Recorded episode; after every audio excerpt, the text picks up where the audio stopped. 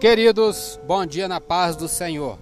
Palavra de Deus para o nosso dia de hoje, lição de número 11, o reinado de Ezequias. Texto áureo, segundo livro de Reis, capítulo 18, versículo 5 diz: No Senhor, Deus de Israel, confiou, de maneira que, depois dele, não houve seu semelhante entre todos os reis de Judá, nem entre os que foram antes dele.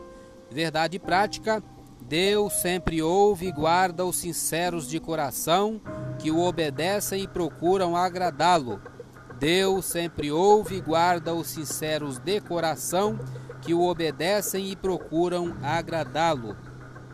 Leitura diária de hoje, terça-feira, 7 de setembro. É só a palavra de Deus para nos confortar nesse dia de manifestações em todo o Brasil, né? O título diz: O Senhor prometeu estar com os seus até o fim dos tempos. É, Mateus 28, 20, vamos ler o contexto 19 também. Diz assim: Portanto, ide, ensinai todas as nações, batizando-as em nome do Pai, e do Filho, e do Espírito Santo, ensinando-as a guardar todas as coisas que eu vos tenho mandado e eis que eu estou convosco todos os dias até a consumação dos séculos. Amém. Comentário: De que maneira Jesus está conosco? Jesus estava fisicamente com os discípulos até ascender aos céus. A partir de então, está presente por intermédio do Espírito Santo. O Espírito foi enviado em cumprimento à promessa de Jesus, que disse que jamais deixaria órfãos os seus discípulos. Portanto, Jesus permanece espiritualmente conosco. As profecias do Antigo Testamento e a genealogia no livro de Mateus demonstram as credenciais de Jesus como o Rei dos Reis, não como um líder político ou militar em Israel, como os discípulos inicialmente esperavam. Jesus reina espiritualmente, pode vencer todo o mal e governar o coração de cada pessoa. Se nos recusarmos a servir fielmente ao Rei, seremos súditos desleais prontos para sermos banidos do reino eterno. Para que isso não ocorra, devemos aceitar que Jesus seja o Rei de nossa vida e adorá-lo como nosso Salvador e Senhor. Ainda temos algum tempo, vamos adiantar um pouco a revista. Comentário introdução diz: O reinado de Ezequias foi um dos melhores de Judá.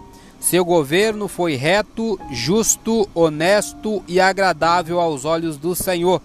Ele fez importantes reformas no culto e na adoração a Deus.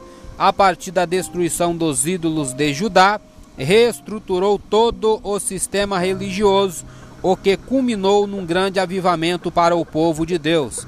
O tópico 1, o justo reinado de Ezequias. Ponto 1, um rei reformista. Ezequias instaurou instaurou uma ampla renovação espiritual do povo de Deus em Jerusalém reuniu os sacerdotes levitas e lhes propôs uma nova aliança com Deus. Esta aliança incluiria uma reforma radical no comportamento e na espiritualidade do povo.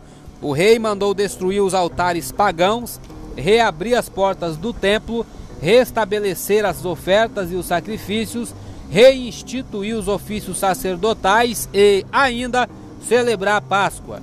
A despeito de tudo isso, o que mais se destaca nas atitudes de Ezequias é que ele se chegou ao Senhor, não se apartou de após ele e guardou os mandamentos que o Senhor tinha dado a Moisés. Está em 2 Reis 18, 6.